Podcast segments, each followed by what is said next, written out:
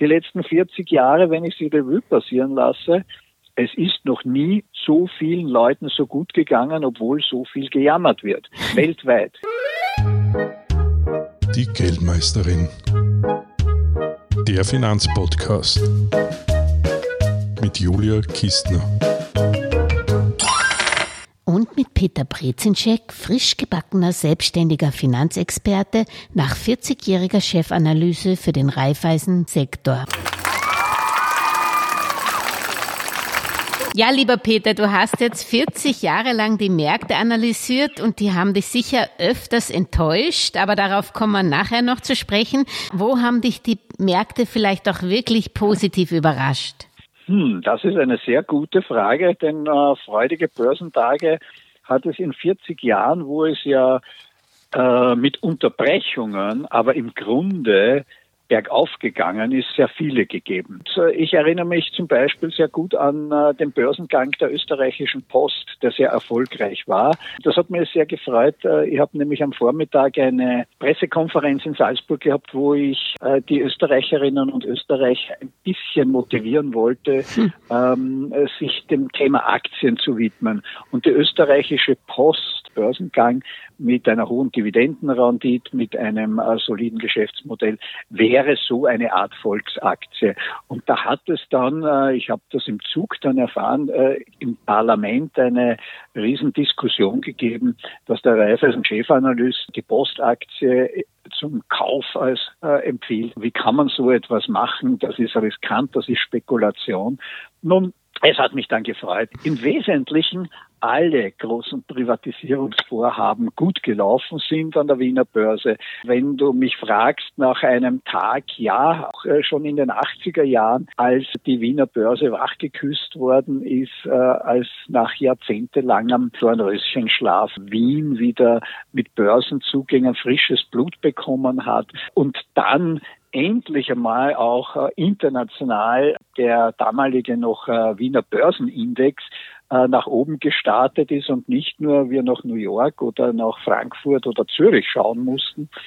Das waren schon schöne Momente und selbstverständlich auch immer wieder die raschen Erholungsphasen nach Einbrüchen, dass die Märkte nicht in einer katastrophalen Stimmung äh, in, in ein Pleiteszenario enden, sondern dass es immer wieder einen Ausweg gibt. Ob das jetzt äh, nach 2008, 2009, im März 2009 war, ob das beispielsweise auch nach der Pandemie war, wo man noch dunkel hineingefahren ist, Ende März, Anfang April, wo die Tiefstände erzielt worden sind, aber noch schwere Lockdowns äh, über uns geschwebt haben. Ja, die Märkte haben immer wieder gezeigt, dass es doch Anlass zu Optimismus gibt. Und das hoffen wir natürlich für 23 und in der Folge auch. Natürlich. Äh, ich nach, gerade nachdem das Jahr 22 so viele Rückgänge verzeichnet hatte, ob das die Konjunktur war, ob das die Kaufkraft war, ob das äh, die Aktienkurse waren, ob das die Rentenkurse, das schlimmste Rentenjahr der Geschichte war mit den größten Kursverlusten oder Bitcoin äh, mit minus 64 Prozent. Man sieht, äh, das Börsenjahr hat wieder gut gestartet, hat mit Optimismus begonnen und ähm, es bestehen äh, gute Argumente dafür, dass es auch mit äh, positiven Schlussakkorden enden dürfte. Aber die wirkliche Kunst des Investors ist ja in Krisenzeiten zu überleben und die Nerven zu bewahren. Und gerade aus Fehlern kann man ja lernen. Deswegen würde ich mit dir jetzt mal in deiner 40-jährigen Analysegeschichte ein bisschen die großen Krisen durchgehen. Also die Ölkrise der 70er Jahre, da fange ich nicht an, aber vielleicht fangen wir mit dem schwarzen Freitag am 19. Oktober Oktober 1987. Das war eigentlich der weltweit erste Crash, glaube ich, seit 29. Angefangen hat es in Hongkong und wurde dann durch die Computerisierung des Börsenhandels eigentlich weltweit zum Problem. Wie siehst du das denn heute mit dem Computerhandel? Bestimmt er nach wie vor so stark das Geschehen oder fürchtest du sogar durch den Einsatz von AI da mit zunehmendem Einfluss? Natürlich ist die Börsenentwicklung heute eine andere als vor 40 äh, Jahren oder noch während des Börsenkrachs. Äh, weil ich hatte das zweifelhafte Vergnügen, wie immer man das nennen mag, dass ich am 16. Oktober, also am Freitag vor dem Börsenkrach, an der Chicago Option Exchange war und äh, äh, da konnte man äh, sich noch gut erinnern, hier ist alles nur noch damals manuell mit Handzeichen im Terminhandel abgelaufen. Und als damals der Dow Jones Index 100 Punkte, und das waren damals etwa 5 Prozent vom Vortag, verloren hatte, war das große Chaos und das große Schweigen auf dem Börsenparkett. Das würde jetzt ähm, in einem computerisierten Handelssystem, wie wir es weltweit haben, natürlich äh, niemanden äh, mehr so schrecken.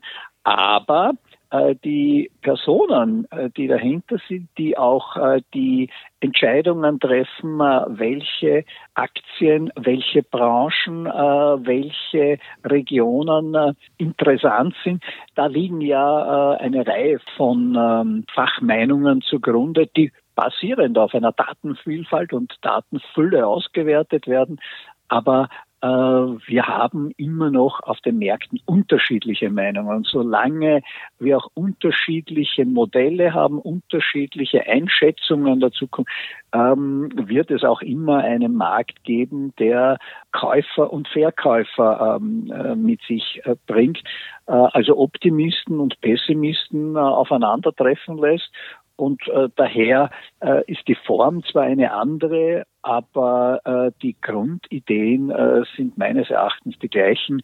Äh, ich finde, die Lehre aus dem äh, Börsenkrach äh, am 19. Oktober 87 war nicht in Panik verfallen und dann in der Krise die Nerven wegwerfen und alles verkaufen, sondern genau das zu nützen, um äh, einzusteigen und äh, äh, ja eine äh, ein, ein künftiges Portfolio sich aufzubauen, denn äh, immer wieder waren Krisen Chancen und das äh, hat man in vielen Fällen ignoriert. Da ist die Emotion, die Panik, die Angst äh, oft zu zu stark ausgeprägt. Mhm. Mir hat es geholfen, dass ich genau zu dieser Zeit Fondsmanager war und dass man sich da nicht nur aufs Gefühl verlassen konnte, sondern auch handeln musste dementsprechend.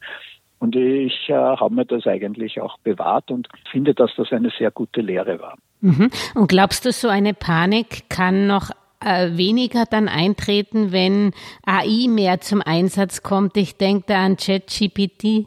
Wenn dann nur noch äh, praktisch äh, die AI handelt, dann könnte es ja sowas gar nicht passieren, oder?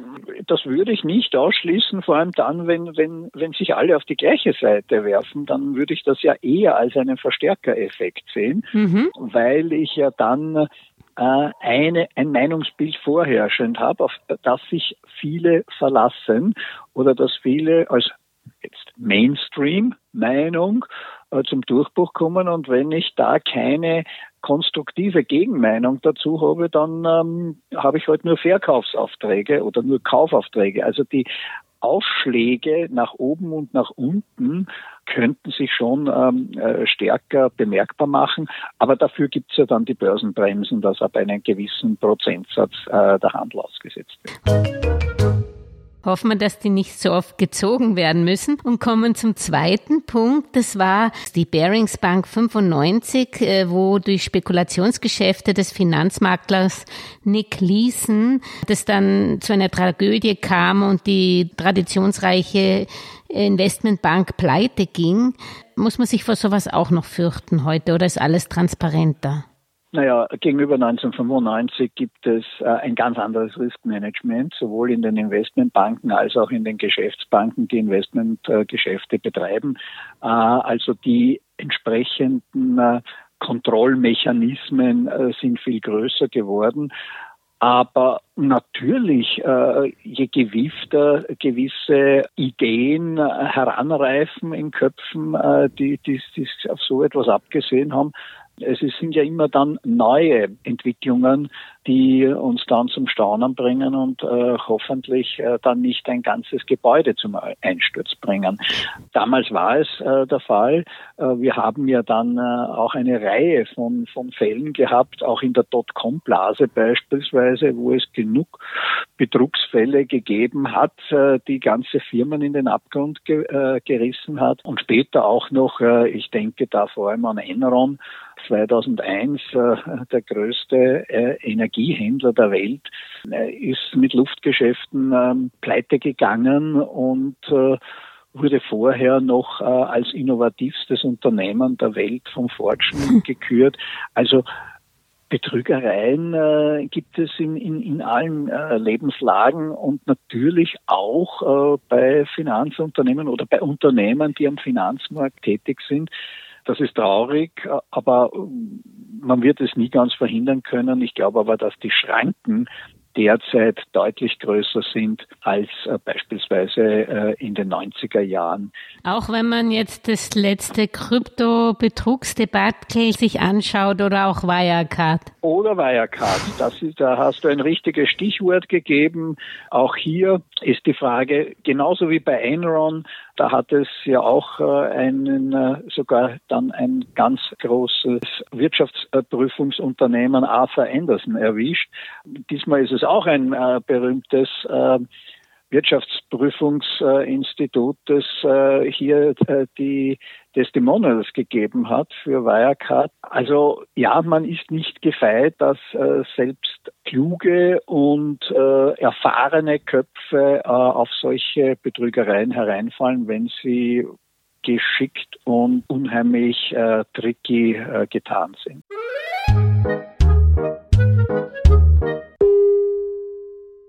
Asienkrise 97, 98. Kann sich so etwas, vielleicht nicht im aufstrebenden Asien, die besser praktisch auch jetzt kapitalisiert sind, aber könnte sich sowas zum Beispiel in Südamerika wiederholen? Ja, es kommt immer darauf an, wie äh, stark äh, diese und auch damalige Krise war etwas, was äh, sehr stark natürlich auch mit der Abhängigkeit von der amerikanischen Geld- äh, und äh, Wechselkurspolitik zusammengehängt ist.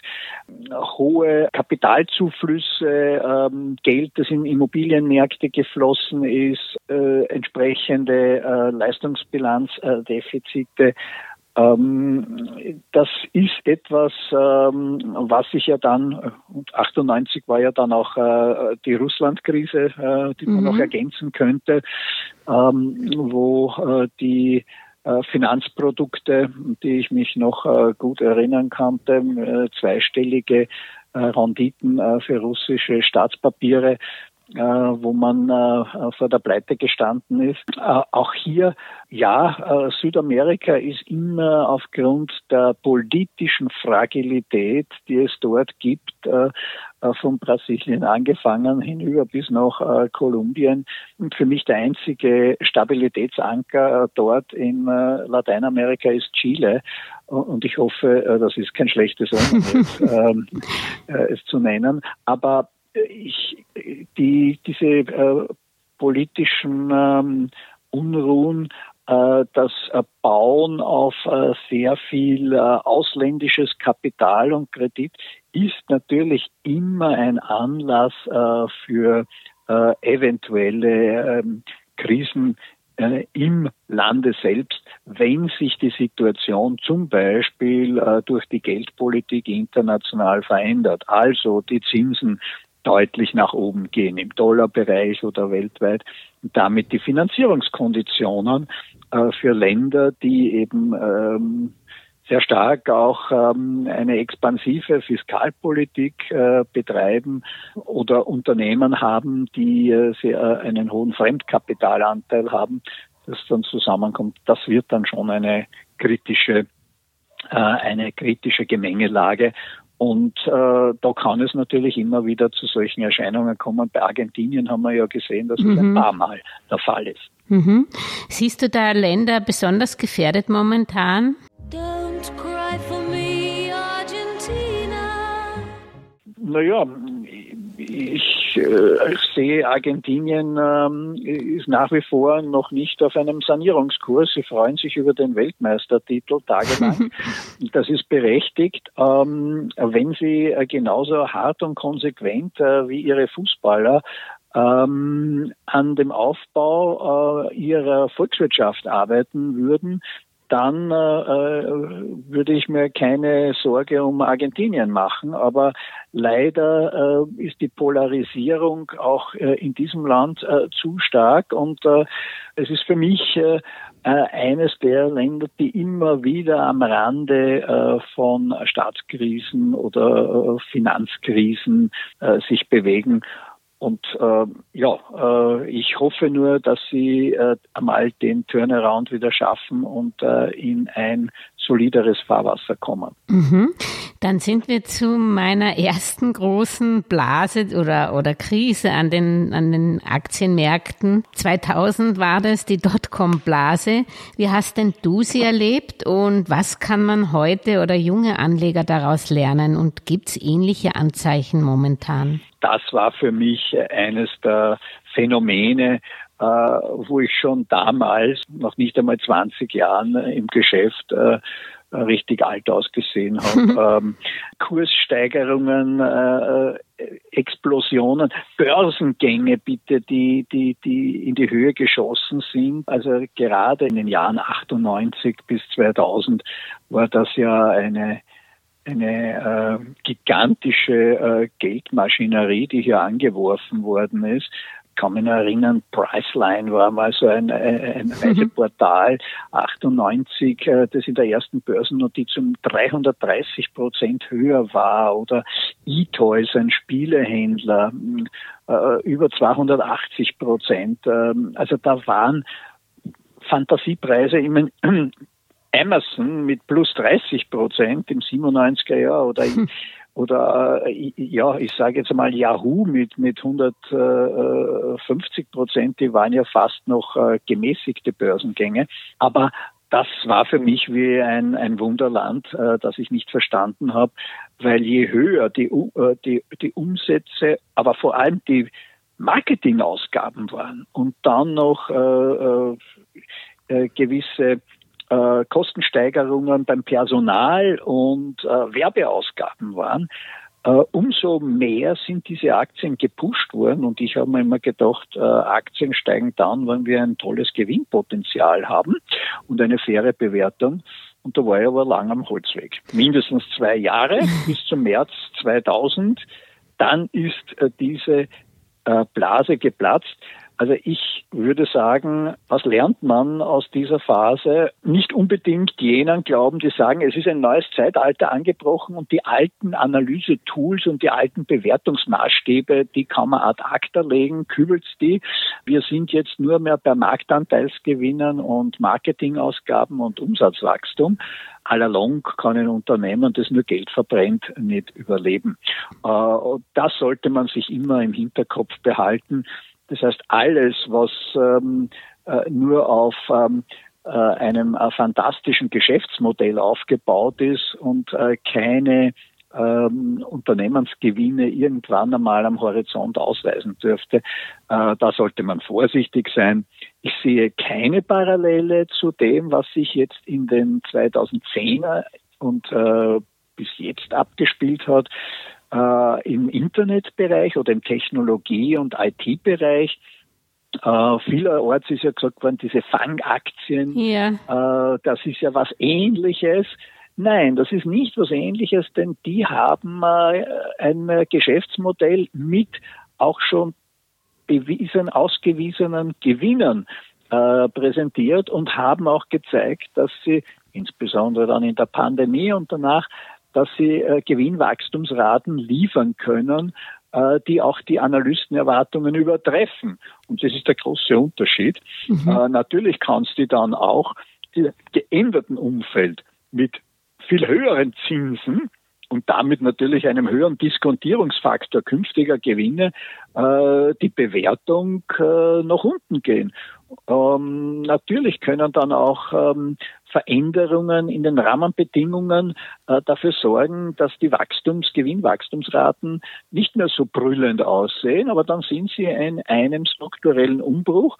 Und wenn Sie den äh, mit äh, Kosteneinsparungen und äh, neuen Ideen und neuen Geschäftsfeldern wieder auffüllen können, dann hat es nichts äh, Vergleichbares mit der Dotcom-Blase, wo ja ein Großteil dann der Unternehmen pleite gegangen ist, wo es äh, eine Menge Betrugsfälle da auch gegeben hat und wo dann ja auch der neue Markt, äh, der so hoch gelobt worden ist, äh, drei Jahre später nach seinem Hoch äh, ja zusperren musste. Mhm, Sehr viele Jahre ja sehr viele Jahre ähm, schlechtes Blut oder schlechte Stimmung gemacht hat für das Thema Aktie, gerade in Europa. Ja, aber hätte das uns nicht beinahe nochmal passieren können 2021 mit den Meme-Stocks, wo eine zum Beispiel eine Kinokette in, in unglaublichen Höhen katapultiert wurde, wo sicher auch nicht ein Gegenwert stand und Buchwert. Da, da hast du recht, äh, aber ich glaube, äh, dass diese Rebellion äh, gegenüber dem etablierten Börsenestablishment oder gegenüber den ähm, gegenüber den Shortsellern, das hier aufgetaucht ist, dass dass das wieder im Abflauen ist, dass das eine Modeerscheinung war.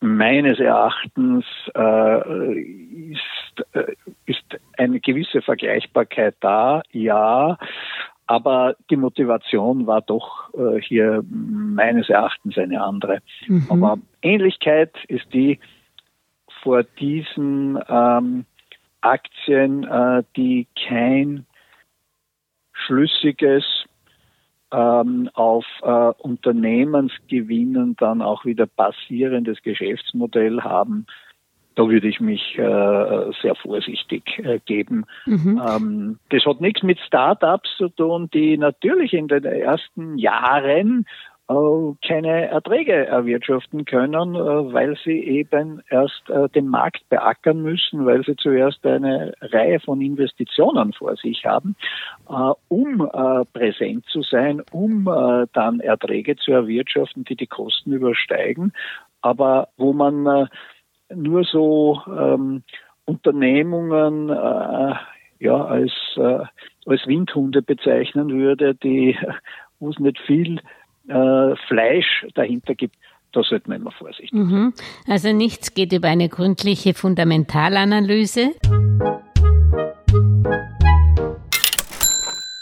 Dann sind wir beim nächsten Problem, der aus der Geopolitik kam. Das war 9-11. Was kann man da für Lessons learned sagen? Kann man sein Portfolio eigentlich vor Terror oder vor Kriege wie jetzt auch die Ukraine schützen? Oder muss man einfach die politische äh, Landschaft gut verfolgen, auch als Analyst? Was kannst du da äh, für Ratschläge geben. Gut, 9-11 hat uns, glaube ich, alle geschockt und überrascht, aber. 9-11 hat uns alle geschockt, fast 3000 Tote, die zu beklagen waren äh, und die Brutalität, die Entwicklung, äh, die dazu geführt hat, vier Flugzeuge zum Absturz zu bringen und dann noch so viele Leute in, in, in zwei Gebäuden beziehungsweise auch im Pentagon äh, leben lassen mussten. Das ist schon etwas ganz Tragisches. Und ich glaube, auch jeder, der damals in einem gewissen Alter schon war, weiß heute, wo er sich befunden hat, als diese Schreckensmeldungen gekommen sind, äh, weil sie so unglaublich waren. So, äh, so etwas unnatürlich, etwas, was man nie für möglich gehalten hat. Und das ist etwas, was wir mitnehmen können. Immer Ereignisse, die die besonders unwahrscheinlich erscheinen oder an die man gar nicht denkt, die haben natürlich die größte Wirkung, weil man auf äh, diese ja gar nicht vorbereitet sein kann. Mhm. Ähm, und daher, ja, es gibt äh, Terroranschläge, es gibt äh, gewisse äh, politische äh, Entwicklungen. Äh, ja, der 24. Februar 2022 hat uns auch erschüttert. Mhm. Aber hier eine, eine Linie zu ziehen und zu sagen, was kann ich daraus lernen? Kann ich das in meiner Portfolio-Gestionierung berücksichtigen? Da habe ich ehrlich gesagt keine passende Antwort. Das mhm. sind äh, Imponderabilien, die äh, passieren äh, das ist die Unberechenbarkeit auch der Politik. Wir konnten ja auch die Pandemie in dem Sinne nicht so vorausahnen. Mhm. Die ist ja auch äh, urplötzlich aufgetreten und dass es sich zu so einem weltweiten Ereignis mit scharfen Lockdowns ähm, entwickelt. Ich gebe es ganz offen zu. Ähm, selbst im im äh, Jänner und auch noch Mitte Februar, als ich in Washington äh, zu der Zeit war, wie sich das äh, in Europa und den USA dann stärker äh, verbreitet hat, äh, war ich mir gar nicht so sicher, ob das äh, so eine sagenhaft äh, gravierende Entwicklung hatte. Mhm. Ähm, ein Monat später, also Mitte März, war dann der Lerneffekt schon sehr groß. Und, yeah. ähm, ich glaube, da, da, da muss man dann rechtzeitig die Reißleine ziehen, aber nicht panikierend werden, weil alles, was mit politischen Entscheidungen zusammenhängt, kann sich natürlich sehr schnell wieder auch verflüchtigen. Mhm. Also gilt das Sprichwort bedingt schon noch, politische Börsen haben kurze Beine. Bedingt, genau. Bedingt. Du sagst es, bedingt. Äh, man hat es bei der Pandemie gesehen. Es war viereinhalb Wochen, ja. äh, in denen die Börsen äh, 30 Prozent der Nasdaq, 40 äh, Prozent äh, der, der, DAX und 50 Prozent der ATX innerhalb, äh, wie gesagt, eines Monats abgegeben haben. Aber so schnell, äh, wie äh, die Börsen eingebrochen sind, so schnell hat man dann auch wieder Boden gefunden und gesagt, naja, auch wenn es weiter äh, geht, wenn wir weitere äh, Schließungen und Lieferkettenprobleme haben, ähm, das ist jetzt keine Wirtschaftskrise im eigentlichen Sinne, äh, eine, sondern eine Gesundheitskrise, eine ähm, ja, nennen wir es eine, eine Staatskrise, äh, die Wirtschaftsrestriktionen ausgelöst hat. Wenn die weg sind, äh, dann ähm, normalisiert sich alles wieder. Und daher haben die Börsen sehr, sehr rasch, auch die äh, Rentenmärkte sehr rasch reagiert. Natürlich, weil auch die Finanzhilfen von der Fiskalpolitik, mhm. aber natürlich vor allem auch von der Geldpolitik Schleusen öffnen, eine äh, besondere äh, Stützungsmaßnahme. Mhm. Apropos Stützung, dann sind wir bei 2007 bei der Immobilien- und Subprime-Krise. Da wurden ja äh, faule Kredite aus Amerika gebündelt in Produkte, ein Rating draufgesteckt und dann auch nach Europa exportiert. Ähm, ist eigentlich sowas äh, heutzutage wieder möglich? Ich weiß nicht, dass man zum Beispiel ähm, die Überbleibsel aufgelöster Specs, also Special Purpose Purpose Acquisition Companies, die Startups, die eigentlich nichts bringen, dann auch wieder bündelt, was man in Amerika sieht und dann verkauft. Befürchtest du da ein, ein ähnliches Muster wie damals bei der Subprime-Krise? Die Muster können sich wiederholen, sie treten nur dann immer wieder in anderen Formen auf. äh, wie du richtig gesagt hast, äh, vielleicht mit Startups. Ist das natürlich ein ganz anderer, viel kleinerer Markt als mhm. beispielsweise eben der weltweite Immobilienmarkt. Der Immobilienmarkt der USA, der Immobilienmarkt in Europa, in Spanien, Irland. Portugal, äh, you name it. Äh, du kannst ja überall hinschauen, wo äh, hier extrem überteuerte Modelle angeboten worden sind, die dann verpackt wurden. Die Ratingagenturen haben mitgespielt äh, in diesem äh, äh Katastrophenfilm und äh, dann ist es eben äh, zu dieser Explosion gekommen, weil eben hier sowohl auf der Immobilienseite äh, schlechte Bonitäten äh, falsch äh, bewertet wurden oder äh, mit falschen Aussichten versehen waren, ähm, zu viele äh, Finanzunternehmen ähm, hier gemeint haben, sie müssen das Risiko äh, bündeln in entsprechende Portfolios, die dann vielleicht besser ausschauen, als es die Summe der einzelnen Portfolios ausgegeben äh, hat. Und ja, das war sicherlich ein, ein, ein Schreckmoment. und vor allem als Lehman pleite gegangen ist, nicht, weil sie zu wenig Eigenkapital gehabt haben, sondern mhm. weil ihnen die Liquidität ausgetrocknet ist, ähm, weil sie auch keine Einlagen äh, generieren durften als yeah. äh, Broker, oh, im Gegensatz zu den Geschäftsbanken. Und äh, da muss man schon sagen, äh, ja, war ein Schreckmoment, wenn plötzlich äh, alle Finanzunternehmen sich gegenseitig kein Geld mehr leihen, kein Geld mehr zur Verfügung stellen, nur mehr das Geld von der Notenbank kommt, also möglicherweise nicht einmal im Bankomaten mehr irgendetwas äh, zur Verfügung ist, da stehen wir schon am Rande des, äh, des Abgrunds des, des Wirtschaftssystems. Also da war schon ein bisschen eine existenzielle Gefahr für mich äh, oder Angst da, dass wir wirklich vielleicht gar nicht äh, den, den Bäcker am nächsten Tag bezahlen können, weil eben der Finanzkreislauf zusammenbricht. Gott sei Dank ist es nicht passiert. Die Notenbanken haben rasch reagiert. Sie haben sehr viel gelernt. Äh, mhm. Sie haben äh, die richtigen, äh, die richtigen Instrumente gebracht und das hat die, die Wirtschaft dann am Laufen gelassen und ja, zweieinhalb Jahre hat es gedauert, bis sich die Weltwirtschaft im Welthandel, aber auch natürlich die Produktions- und Dienstleistungsunternehmungen wieder auf das Vorkrisenniveau bewegt haben. Also mhm. das war dann schon ein längerer Anpassungsprozess. Aber haben wir das Grundproblem eigentlich schon gelöst? Also jetzt wir, schaut das Ganze ja noch schlimmer aus, weil die Verschuldungsgrade der Staaten noch höher sind. Also wenn ich jetzt immer diese ewigen Shutdowns-Ankündigungen in den USA auch sehe, ähm, sind wir da nicht immer noch am Rande äh, des, des Ab Abgrunds? Stehen wir da nicht immer noch? Naja, ich äh, sehe die Entwicklung äh, der Staatsschulden in den entwickelten Ländern, aber natürlich auch in vielen Entwicklungsstaaten schon kritisch, weil äh, in den Erholungsphasen diese nicht genutzt werden, um äh, äh, die angehäuften Defizite in einem äh, Krisenfall wieder abzubauen. Das wäre ja ein, ein, ein, eine sinnvolle Sache. Anstelle dessen äh, geben wir da jetzt äh, eine Krise nach der anderen aus, mhm. als Anlassfall, um hier möglichst ähm, viel Geld in Umlauf zu bringen.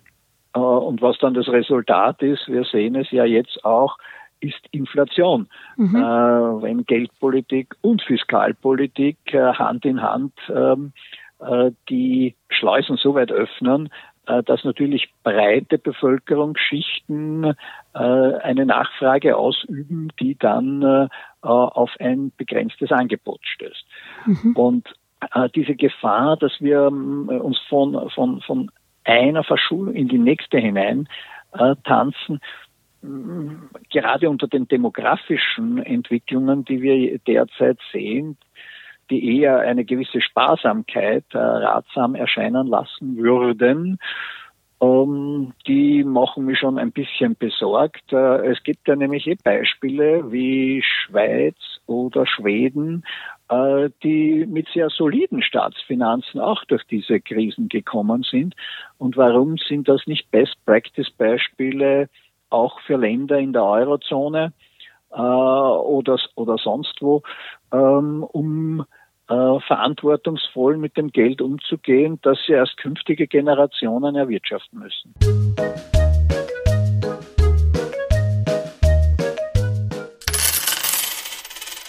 Das heißt, wenn ich dich so höre, wenn da nichts passiert, äh, wird es auch mit der Inflation nicht nach unten gehen, zumindest nicht mit der Kerninflation. Und wie muss ich da dann als Anleger drauf reagieren? Muss ich mit der Inflationsschutz ja, reinbringen? Oder? Die Inflation ist gekommen, um etwas länger zu bleiben. Jetzt nicht die Gesamtinflationsrate. Die kann vielleicht sogar im heurigen oder im nächsten Jahr nach unten positiv überraschen. Da werden wahrscheinlich viele Schätzungen zu hoch ausgefallen sein für 2023 äh, äh, oder auch 24. Aber die Kerninflation, genau das, äh, die Inflationsrate ohne Energie, ohne Nahrungsmittel, also die vielen ähm, langlebigen Konsumgüter, äh, die vielen Dienstleistungen, äh, die hier drinnen sind, äh, die steigen wahrscheinlich äh, auch in den nächsten zwei, drei Jahren deutlich über der 2%-Marke, die als äh,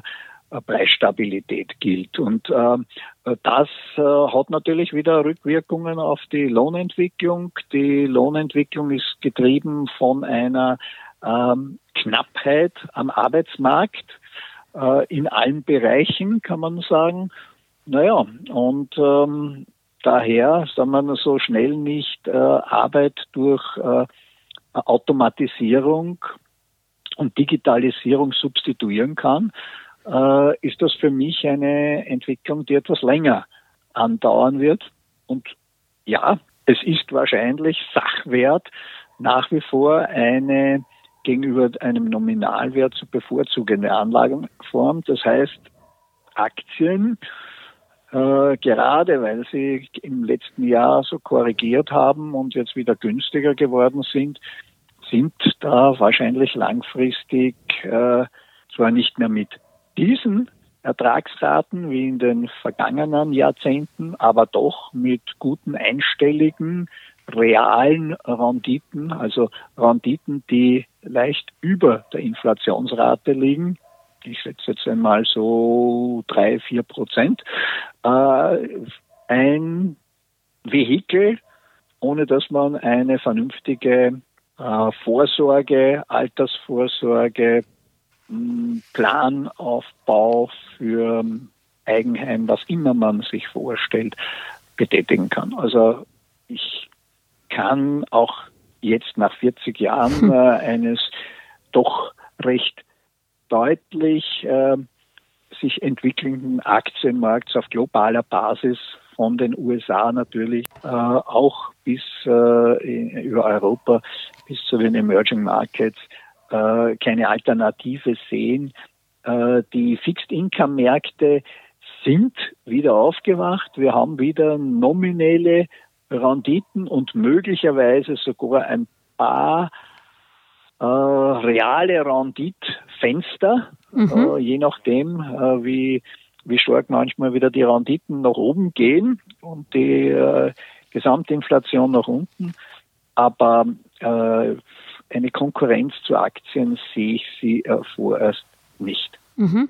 Und was hältst du in dem Zusammenhang von Laufzeitfonds, so vier Jahre, fünf Jahre, dass man das überbrückt, die schwere Zeit? Ich bin kein Fan von irgendwelchen ähm, Laufzeiten. Äh, die, äh, die Entwicklung der nächsten vier Jahre kann ich schwer abschätzen. Ich habe Szenarien, aber keine validen Prognosen. Ähm, also ähm, ich schätze das in gewisser Weise ab. Das heißt, mein äh, Zeithorizont ist sowieso einer, der in der Regel länger ist, äh, also zehn Jahre und dann plus. Und äh, wenn ich äh, sage auf vier Jahre, na gut, dann äh, äh wird natürlich ein äh, jetzt äh, Rentenanteil wahrscheinlich äh, höher sein als, äh, als äh, bei einem zehnjährigen Portfolio. Aber ich würde schon meinen, äh, man sollte immer dann situationsbedingt äh, sich äh, die die entsprechenden Instrumente aussuchen oder variieren, weil innerhalb von vier bis zehn Jahren passiert ja sehr viel technologisch, mhm. strukturell, ähm, regional oder international ähm, Favoriten sterben ab, verlieren Marktanteile äh, und andere kommen auf. Also eine möglichst breite Streuung, äh, wenn du Fonds nennst, äh, globale ähm, in Aktien investierende Fonds sind hier sicher äh, ein Vehikel, das man am äh, ehesten einsetzen sollte, um eine Balance zwischen Ertrag und Risiko zu haben. Jetzt haben wir noch eine Krise oder äh, übersprungen, das war der China-Crash 2015. Das, den möchte ich deshalb nochmal herauspicken, weil siehst du China derzeit investierbar? China ist eine ganz schwierige Frage, weil äh, es hier nicht am äh, Geschäftserfolg äh, chinesischer Unternehmen liegt, sondern hm. rein an der politischen Willkür äh, die hier insbesondere auch dann noch einmal seit 2019, 2020 äh, dafür gesorgt hat, äh, dass äh, äh, Blue Chips, äh, die auch in den USA gehandelt werden, nicht Alibaba oder Tencent, Baidu, dass die so unter die Räder gekommen sind, weil die Restriktionen der Politik voll zugeschlagen haben. Ähm, und das politische Risiko ist verdammt schwer dort einzuschätzen. Mhm. Wie weit gehen jetzt diese Lockerungsmaßnahmen? Wie weit äh, lässt man äh, privatwirtschaftliches äh, Agieren, äh, Wirtschaften ähm, zu? Es ist es ist also meines Erachtens äh, seine Gratwanderung. Ja, wir haben jetzt gesehen seit dem vierten Quartal, dass eben gerade diese chinesischen Aktien sich wieder deutlich erholt haben, sowohl in Hongkong, ähm, äh, Festland China, als auch an der New Yorker Börse. Ähm, wie gesagt, Alibaba ist da ja ein, ein, ein ausgezeichnetes Beispiel dafür dass man sich fast wieder verdoppelt hat im Kurs, äh, aber davor äh, extrem abgestürzt ist. Mhm. Ähm, ohne China, das natürlich einen Teil äh, der weltwirtschaftlichen Entwicklung mitbestimmt, ist äh, aus meiner Sicht ein Portfolio unvollständig. Das war so, wie es in den 80er Jahren unvollständig war, wenn man mit Japan mhm. nicht äh, oder Japan nicht im Boot gehabt hat, äh, weil die da einfach führend waren. Und ähm, ja, wahrscheinlich ein gewisser Anteil, ähm, den man genau beobachten sollte äh, im, im, im äh, Technologiebereich, äh, wäre wahrscheinlich eine, äh, eine, eine gute Beimischung für ein Portfolio oder man äh, lagert diese, ähm, äh, diese, äh, diese aus, dieses Aussuchen an äh, Portfolio-Manager aus. Das wäre natürlich eine, äh, eine zweite Option. Ja, jetzt hast du uns schon sehr viele ähm, Anla Anlage- oder Portfolio-Tipps gegeben. Jetzt wollte ich dich noch zum Ende noch mal zum Risiko befragen. Siehst du einen schwarzen Schwan momentan? Was könnte der nächste schwarze Schwan sein? Oder umgekehrt, um es positiv zu sehen, wo könnte denn ein Bluebird landen? Also ein, ein gutes Ereignis, das alles zum Guten wenden könnte. Naja, ich sehe beides, wenn du mich so fragst, in der Geopolitik. Mhm. Äh, ein, der größte Risikofaktor für mich ist äh, China mit seinen Drohgebärden hinsichtlich Taiwan. Äh, ob China hier äh, gegenüber Taiwan äh, Aggression ausübt oder nicht. Die USA sind immerhin Schutzmacht von Taiwan. Das wäre eine äh, sehr veritable globale Krise, äh, die wahrscheinlich über das hinausgeht, was wir jetzt äh, von der Dimension, äh, der Weltdimension in der Ukraine und Russland sehen. Und auf der anderen Seite wäre das vielleicht ein, ein erfreuliches Momentum nicht nur für die Finanzwelt, sondern vor allem natürlich zur Beendigung des menschlichen Leides, wenn man sich auf eine friedliche Lösung äh, im, äh, im Ukraine-Krieg äh, einigen könnte. Oder wenn es äh, äh, einen äh, Verlauf gibt, der in, in, die Richtung geht, dass es zumindestens dann ähm, in einen Friedensprozess mündet. Das wäre ja schon sehr, sehr hoffnungsreich, dass jetzt Entwicklungen auch von der NATO äh, oder von auch Deutschland gestartet äh, werden, um die Ukraine stärker äh, zu unterstützen. Jetzt vorerst einmal noch immer symbolisch mit ein paar Kampfpanzern, aber das ist wie bei einer Steuer, wenn sie einmal auch mit ganz geringen Mitteldosis eingeführt wird. Ähm, sie wird dann selten, auch wenn sie vorübergehend oder nur provisorisch ist, äh, selten abgeschafft und ähm, da könnte dann natürlich auch noch mehr äh, erfolgen, um äh, dem Land die Möglichkeit zu geben, sich erfolgreich zu verteidigen. Und davon also würden sicherlich ein mhm. positiver Aspekt. Äh, vergessen wir nicht, dass wir hier dann gewisse Neuordnungen haben, einen Aufbauplan haben, der ganz wichtig ist für Europa, für, für dieses Land, die Ukraine. Und ähm, ich würde auch meinen, dass dann gewisse Übertreibungsphasen, die wir natürlich auf der Energiepreisseite gesehen haben oder äh, Volatilitäten, die hier drinnen waren, äh, dass sich die herauskommen und dass dann das Niveau äh, von Energie- und Nahrungsmittelpreisen einen, einen, einen positiven Einfluss ausüben. Wie gesagt, die gesamte, auf die gesamte Inflation, die Kerninflation bleibt für mich trotzdem ein äh, wesentlicher Faktor und vielleicht äh, nämlich für die Geldpolitik und für die Veranlagung. Und ich glaube, dass da jetzt in den äh, ersten Wochen im Jänner ein bisschen zu viel Blauäugigkeit vorgeherrscht hat, dass äh, Zinsen möglicherweise schon in der zweiten Jahreshälfte wieder abgesenkt werden. Ich sehe das auf absehbare Zeit überhaupt nicht. Äh, vielleicht kommt sogar das Gegenteil, äh, dass man nach einer Pause noch einmal etwas zulegen wird müssen.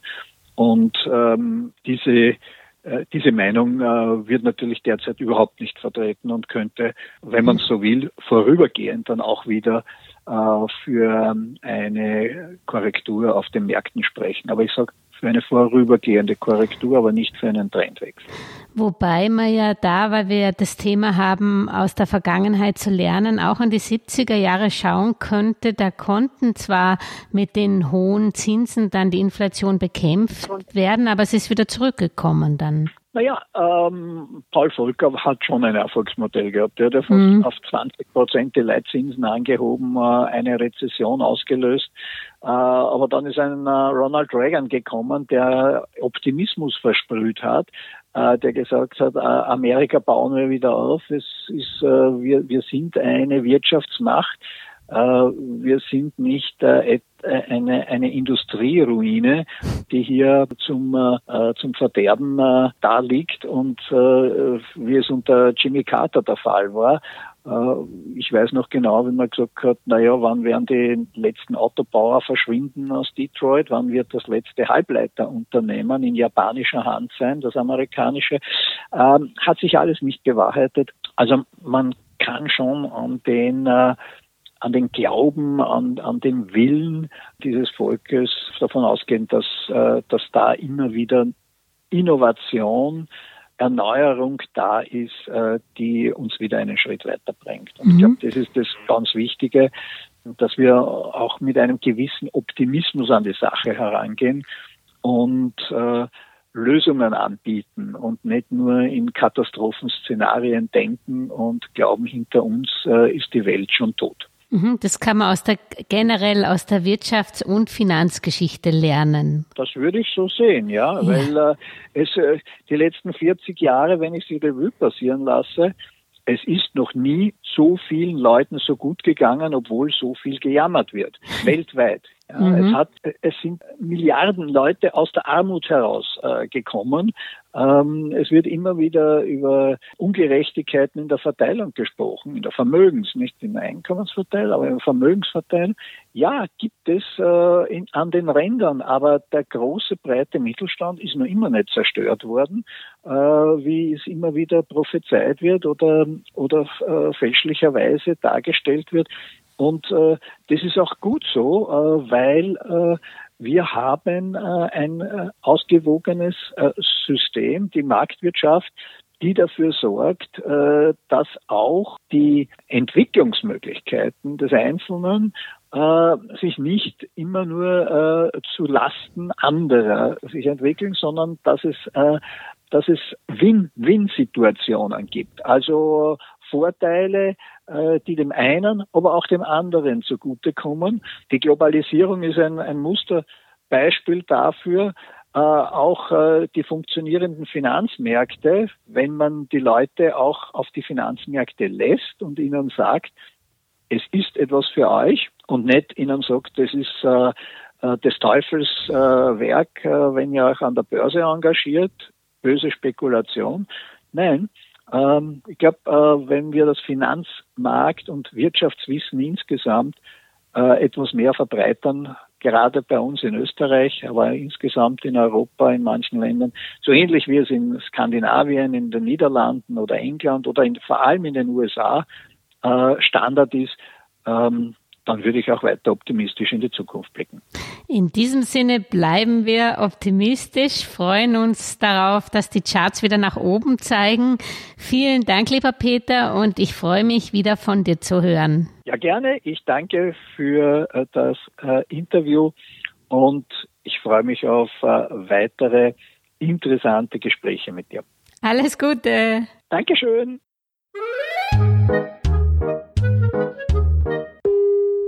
Und wenn euch diese Folge oder überhaupt der Podcast Geldmeisterin gefällt, dann votet doch bitte jetzt noch für die Geldmeisterin beim Ö3 Podcast Award.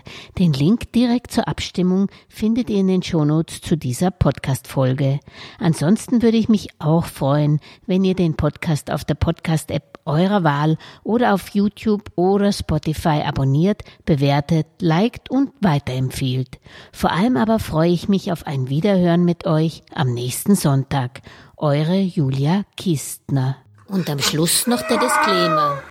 An dieser Stelle wie immer der wichtige Hinweis, dass die Inhalte dieses Podcasts, der Videos und der Webseite geldmeisterin.com ausschließlich der allgemeinen Information dienen und die ganz persönliche Meinung der Geldmeisterin und von Julia sind.